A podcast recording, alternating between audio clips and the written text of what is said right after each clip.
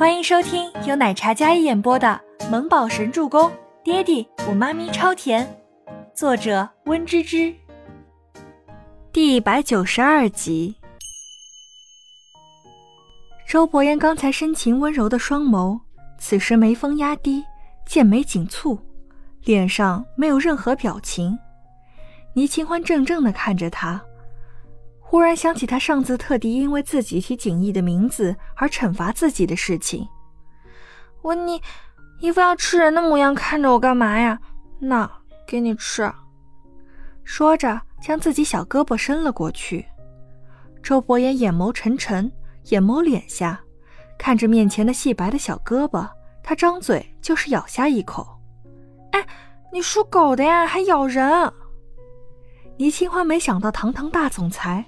竟然这么幼稚，还咬他！但周伯言并没有用力的咬。不长记性，该咬。周伯言眼神幽深，看着倪清欢教育道：“哼，我还没说你刚才跟别的女人一叫你就走了呢。”倪清欢不是一个记仇的人，但是谁还没点脾气啊？果然是吃醋了。周伯言脸色稍稍缓和了一些。他将自己被咬的胳膊放在周伯言那名贵的西装上搓了搓，一副嫌弃的模样，简直就是胆大包天，将大总裁那一身昂贵的西装当抹布。我长这么大还没被咬过呢。这么说，被咬的第一次也是我的。第一次？嗯。倪清欢娇嗔的看了一眼一脸带着邪肆的男人。这男人变脸还真快，倪清欢想都没想，直接扑上去。他就像一头小狮子一样冲过来，倒是直接将周伯言压在了车椅上。周伯言一个不察，深深被扑倒了。倪清欢侧过头，张嘴就在他脖颈上咬下一口，毫不留情的一口。这小白兔咬一口还挺疼的。还说没吃错，咬我这么用力。周伯言倒在车椅上，他一手搂着倪清欢的腰，护着她别摔下去。磁性的声音说出来的话，让倪清欢听了有些脸红。本想以牙还牙的，但是这么扑倒之后，还真是有些小尴尬的。他咬完之后，趴在周伯言的身上，漂亮明亮的眸子水波流转，闪耀着星子般璀璨的微光。两人四目相对。墨发滑在周伯言颈间，有种酥酥麻麻、撩人心弦的感觉。周伯言搂着她的手不免微微收紧，就连呼吸都有些加重。车外的光线明明灭灭，将他那五官轮廓勾勒得更加深邃。英俊的脸上带着一种晦暗不明的神色。问你，是不是第一次被女孩子咬？倪清欢觉得自己要找回点场子，然后气呼呼、凶巴巴的质问他：“不是，不是。”倪清欢漂亮的长眉瞬间紧蹙，好看的眸子里满是生气。但是敢咬我的女孩子，从来就只有你一个。嗯，以前你总爱咬我，动不动就咬我，接吻的时候咬我，生气的时候咬我。最用力的一次是我们的第一次，不过一点都不疼。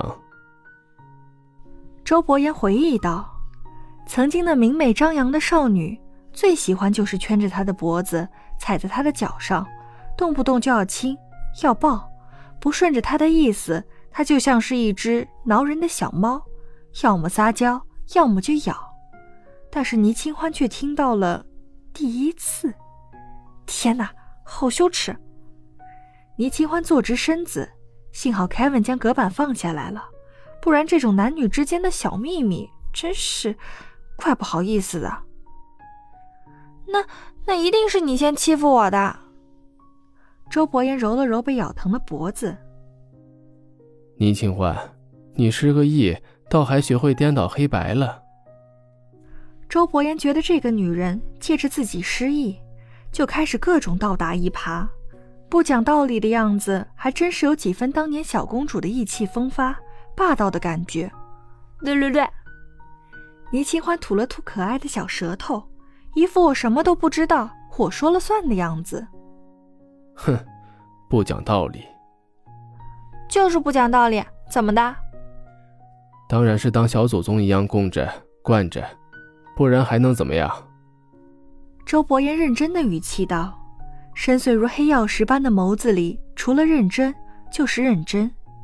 这个男人撩人的时候都那么认真的君子做派，不像那些轻浮的男人，说什么情话都是信手拈来，哄得人一愣一愣的。他说那些甜言蜜语的时候。压根就不像是甜言蜜语，就是很认真、很负责的跟你说，眉宇间皆是真挚，让人很信任的感觉，听了心里会暖洋洋的。哼哼，专会哄人，油腔滑调。倪清欢嘴上这么说，但眼睛里已经染满了笑意，还有温暖。你这家伙，以前我不爱说话，你说我像个木头。要么像个冰块，我现在说话，你说我是油腔滑调，你怎么这么不讲道理啊？嗯？都说女人心思最难猜，但是这也太难了吧？对了，我要跟你商量个事，我准备让周周转去贵族学校接受高等教育。说着，周伯言提起了这个话题，这是他从医院出来的路上想到最好的方法。好啊，你自己跟他商量。倪清欢答应，毕竟周周是个聪明的孩子，如果好好培养，以后一定很优秀。他不反对周伯言给他找优秀的学校。